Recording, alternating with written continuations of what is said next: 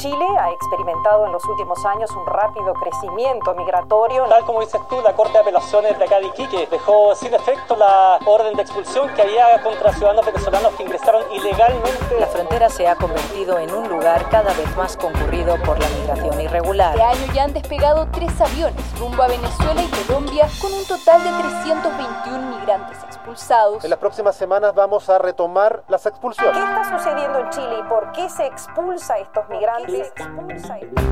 Desde la sala de redacción de La Tercera, esto es Crónica Estéreo.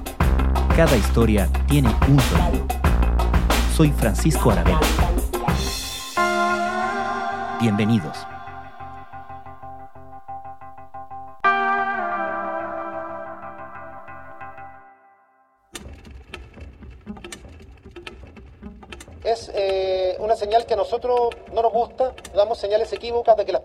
Ingresar clandestinamente a Chile. Nosotros tenemos una opinión distinta, pero estamos justamente en un Estado de Derecho, tenemos que respetar.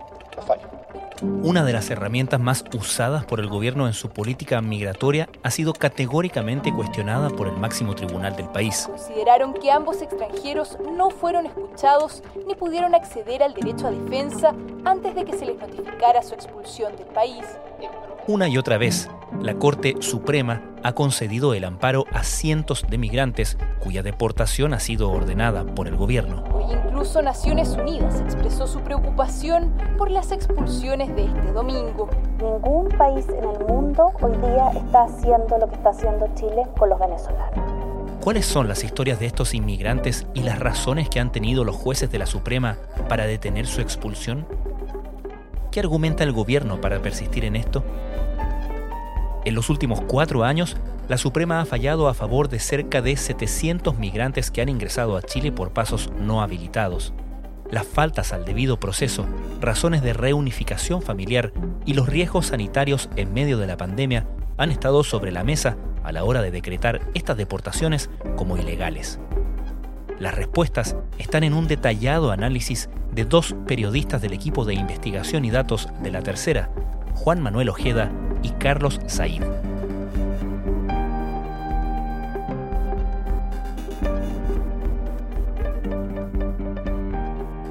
Lo que nosotros quisimos hacer en la unidad de investigación y datos de la tercera fue investigar en profundidad la política de expulsiones administrativas del actual gobierno en contra de migrantes que ingresaron al país por un paso no habilitado. Juan Manuel Ojeda es periodista del equipo de investigación y datos de la tercera. Quisimos centrarlo específicamente en este tema porque las expulsiones es la principal herramienta que está utilizando el gobierno para enfrentar la actual crisis migratoria que está viviendo el país, sobre todo en el norte. Y en esto quiero ser muy claro, esperamos que todos, todos quienes participan en los procesos de expulsión, todos los organismos del Estado y de la sociedad civil estemos a la altura justamente cuando anunciemos esas expulsiones.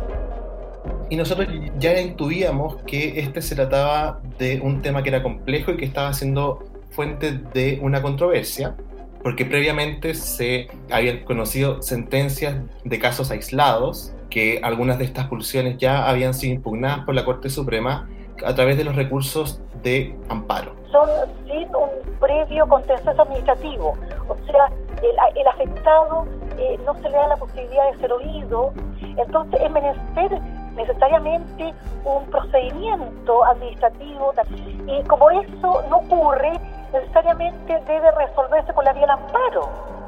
Nuestro principal objetivo fue conocer el panorama completo y tener una imagen sistémica de lo que estaba pasando y en el fondo poder ir más allá de los casos particulares que ya se habían publicado de forma previa.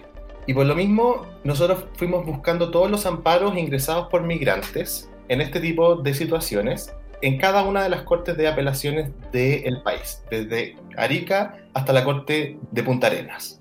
Y solo nos centramos en las expulsiones administrativas y dejamos de lado las expulsiones judiciales ya que estas últimas operan con una lógica que es distinta, aplican a migrantes que han cometido delitos en Chile y hasta el momento en su mayoría no han sido impugnadas judicialmente por el máximo tribunal. Y por lo tanto, cuando fuimos buscando corte por corte, pudimos armar una base de datos con todos estos amparos y luego filtramos por aquellos recursos que habían sido fallados por la Corte Suprema entre el 2018 y el primer semestre de 2021. Y también fuimos sistematizando el resultado de las sentencias, los votos de los jueces, etc. Y así fue como llegamos a un total de 400 fallos a favor de 715 migrantes, que en su mayoría son venezolanos, cubanos y dominicanos. Y en todos ellos, la Corte Suprema acogió el recurso presentado por el migrante, falló a favor del migrante y declaró que no se ajustaba a derecho el actuar del gobierno. Y en toda esta revisión solamente encontramos 16 sentencias en que se, falló a favor del actuar del gobierno y se, confirmó que lo que estaba haciendo el gobierno sí era correcto. Entonces, en el fondo fue una proporción bien categórica de 400 fallos en contra de 16 sentencias. Ahora, todos estos fallos, todos estos expedientes tienen las historias de estos migrantes. ¿Cuál es la historia típica? ¿Cuál es el caso tipo de los casos que llegan a esta instancia y qué pasa con ellos? Las historias de los migrantes son todas muy parecidas. Son la mayoría de países latinoamericanos, ingresaron por pasos no habilitados a Chile, no han cometido ningún delito y tienen en su contra em, una resolución exenta decretada por una intendencia regional en la cual se dispuso de su expulsión. Y nosotros leímos las historias de estas 715 personas, las leímos una por una. Y en el fondo, para poder hacernos una imagen de qué estamos hablando, te voy a poner un ejemplo concreto de Osmaida y su familia. Son personas cubanas que son opositores al régimen cubano. Y por lo tanto, por lo mismo, ellos relatan en su recurso que siempre han tenido problemas para encontrar trabajo. Y ella es licenciada en bachiller técnico en bibliotecología y técnicas documentarias, pero nunca pudo ejercer su profesión en Cuba porque nunca tuvo la recomendación de los organismos oficiales cubanos. Y ante la falta de oportunidades y la desesperación por no poder tener sustento para ella y su familia, es que decidió irse de Cuba y escogió Chile con la intención de pedir asilo o refugio. Pasó por Guyana, luego se fue a Brasil y luego atravesó a Perú a través de la selva caminando. Y cuando llegó a Tacna la situación se puso un poco más compleja porque debido a la falta de algunos documentos no pudo entrar por la frontera y decidió entrar a Chile por la playa caminando y se quedó en Arica donde encontró un trabajo de manera informal y posteriormente se autodenunció justamente para poder regularizar su situación y encontrar un trabajo con contrato. Y es a raíz de su autodenuncia en que posteriormente fue notificada de la expulsión en su contra. Posteriormente ingresó el recurso de amparo y finalmente la Corte Suprema la protegió dejando sin efecto el decreto que buscaba expulsarla. Y ella no alcanzaron a, expulsarla, ¿correcto? Está en Chile. Exactamente. ¿Cuáles son los argumentos de los jueces de la Corte Suprema para dejar sin efecto estas deportaciones y en qué están basadas inicialmente estas deportaciones por parte del gobierno? ¿Cuál es el argumento para expulsarlas en primer lugar? Existe un argumento principal que tiene que ver con el proceso. Y este es un punto bien central principalmente porque la legislación actual, que pronto va a ser un asunto del pasado cuando se publique el reglamento de la nueva ley de migraciones, establece que el ingreso por los pasos no habilitados es un delito y que tiene una pena que en abstracto podría ir desde los 61 días hasta los 5 años. Y esa misma norma, que es bien antigua, establece que solamente cuando se cumple esta condena, el migrante puede ser expulsado.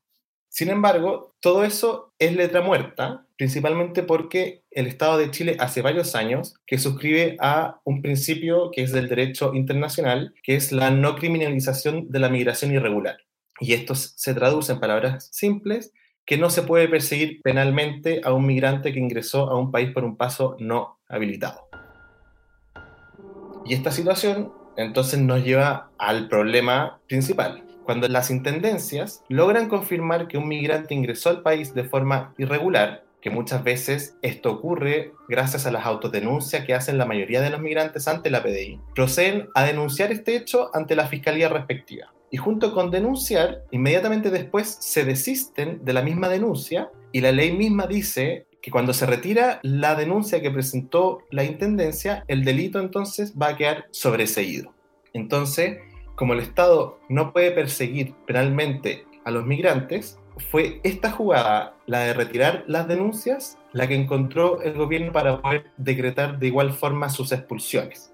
Y todo este asunto nos lleva a uno de los argumentos que ocupa la Corte Suprema en sus sentencias. La Suprema dice que cuando las intendencias se desisten de las denuncias, la acción penal se extingue y la autoridad está renunciando a la posibilidad de que esto se investigue y se pueda sancionar. Y por eso mismo es que el máximo tribunal en sus fallos establece que el acto administrativo es ilegal ya que el desestimiento generó el sobreseimiento de la responsabilidad penal por haber ingresado al país justamente por un paso que no estaba habilitado. Tal como dices tú, la Corte de Apelaciones de acá de Iquique dejó sin efecto la orden de expulsión que había contra ciudadanos venezolanos que ingresaron ilegalmente a suelo chileno. Son básicamente los venezolanos que han ingresado en el último tiempo por Colchane y que ha sido un ingreso bastante vistoso y también precario por lo que hemos eh, mostrado. Básicamente fue, fueron cinco recursos de amparo que fueron acogidos por la Corte de Apelaciones, presentados por diversas entidades promigrantes, entre esas el Servicio Jesuita Migrante, también abogados particulares que se incluyeron, quienes eh, lograron este, este beneficio que favoreció finalmente a 52 eh, inmigrantes venezolanos. El problema... Y además de todo ese argumento que tiene que ver con el proceso, existen argumentos que son más de fondo. Por un lado está el criterio de la reunificación familiar, y esto en simple es que la Suprema dice que no se puede expulsar a una persona que tiene familia en Chile. Y también existe una segunda razón que empieza a tomar mucha fuerza, sobre todo durante el año pasado, que es que la Corte Suprema estableció que por una razón humanitaria y de salud no corresponde que la autoridad esté expulsando migrantes en pandemia, ya que los está exponiendo a riesgos a su salud. Y también existe un último argumento, y que este es súper potente, que apunta directamente a la necesidad de protección de los migrantes. La Suprema reconoce, principalmente en el caso de Venezuela, que se trata de personas que están escapando de sus países, en los cuales si, si es que vuelven, corren riesgos para ellos y sus propias familias, y por lo tanto son personas que deben ser refugiadas. Podemos deducir criterios distintos dentro de los jueces de la Corte Suprema, tanto quienes votan a favor como quienes votan en contra? Lo que nosotros encontramos es lo que yo te comentaba al inicio de que nosotros hicimos esta base de datos. Nosotros procesamos todos los votos de los ministros de la Corte Suprema que les ha tocado resolver estos recursos. Y por lo tanto, nosotros pudimos ver cómo se distribuyen estos votos. Se pueden apreciar que existen dos grandes lados. Por un lado, está la amplia mayoría de ministros titulares de la segunda sala de la Corte Suprema, que de forma reiterada están votando a favor de acoger estos amparos y de declarar ilegales las expulsiones ordenadas por el gobierno. Y en este grupo destaca sobre todo el ministro y expresidente de la Corte Suprema, Haroldo Brito, quien es el juez que más votos a favor registra a favor de estos amparos. Y por el otro lado está la minoría, que en este caso abundan los abogados integrantes y el ministro Valderrama. Y este es el magistrado que más amparos ha rechazado. Sin embargo, su caso es bien interesante porque durante la pandemia el magistrado tuvo un cambio en su criterio, porque empezó a acoger los amparos exclusivamente porque la pandemia implicaba un riesgo para la salud de los migrantes y también de los funcionarios policiales que tenían que concretar estas expulsiones. Y también se ha sumado a el voto de mayoría por acoger estos recursos cuando se trata del criterio de reunificación familiar. ¿Cuál es el argumento del gobierno para insistir haciendo las cosas de esta manera aún después de estos sucesivos fallos de la Corte Suprema? desde el Ministerio del Interior, que es el encargado del asunto de migración, están muy firmes en su postura. A juicio del gobierno, el criterio de la Corte Suprema no es muy claro y ha ido cambiando a lo largo de los años. Y desde el gobierno lo que plantean es que esto se trata de un problema de interpretación de las leyes.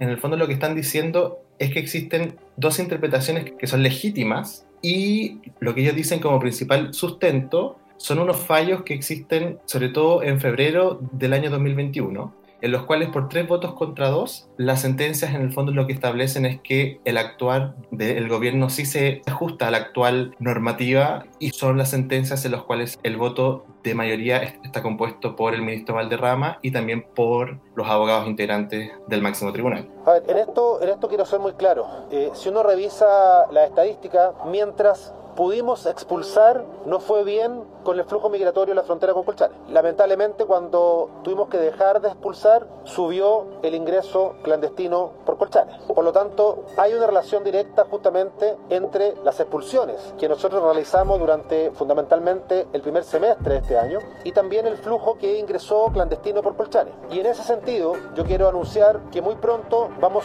a retomar las expulsiones. ¿Qué podemos esperar de este choque de poderes, por así decirlo, en el futuro cercano? ¿Cómo cambia esto con el reglamento de la ley de migración, por ejemplo? Por el momento, lo más probable es que la Suprema siga fallando tal como lo viene haciendo y el gobierno ya ha dicho que no va a cambiar su política de deportaciones. Y tal como tú comentas, existe un elemento nuevo que estamos esperando que pueda pasar. Estamos a la espera de que se pueda publicar el reglamento de la nueva ley de migraciones. Y esto va a poder dar un poco más de claridad al proceso y muy importantemente porque va a hacer un cambio relevante. Los ingresos por los pasos que no están habilitados, estos van a dejar de ser un delito y solo se van a transformar en una falta que es administrativa. Y esto va a llevar a nuevas reglas que son más claras y sobre todo que van a regular de mejor manera cuáles son las instancias que tienen los migrantes para que se puedan defender. Y esto esperamos que en el fondo pueda arreglar el problema justamente porque la Suprema dice que al no existir estos espacios para defenderse, las expulsiones no están respetando el debido proceso. Juan Manuel, con este volumen de fallos adversos por parte de la Suprema, ¿El gobierno hace algún tipo de autocrítica respecto de cómo ha estado planteando estos casos? Yo diría que no.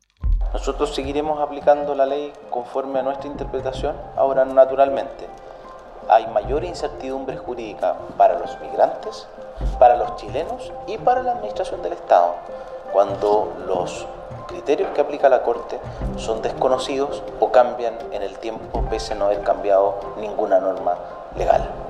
Y esa es una situación que, es bien paradójica, porque en el fondo estamos hablando que el único tribunal que está llamado a interpretar las leyes es la Corte Suprema. Y a pesar de todos estos fallos, el gobierno está convencido de que lo que ellos están haciendo sí está correcto.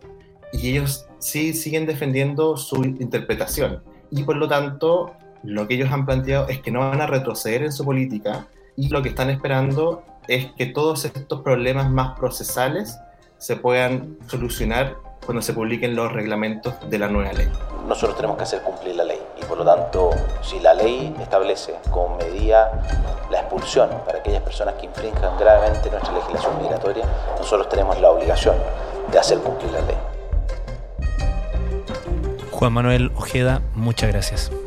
Gracias a ti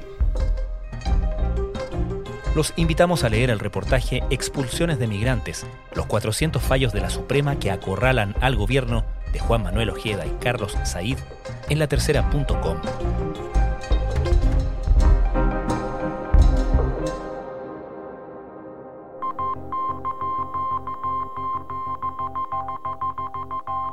Crónica Estéreo es un podcast de la tercera. La producción es de Rodrigo Álvarez y la edición de quien les habla, Francisco Aravena. La postproducción de audio es de Michel Poblete. Nuestro tema principal es Hawaiian Silky, Sola Rosa, empresa de Way Up Records. Los invitamos a encontrarnos mañana en una nueva entrega de Crónica Estéreo.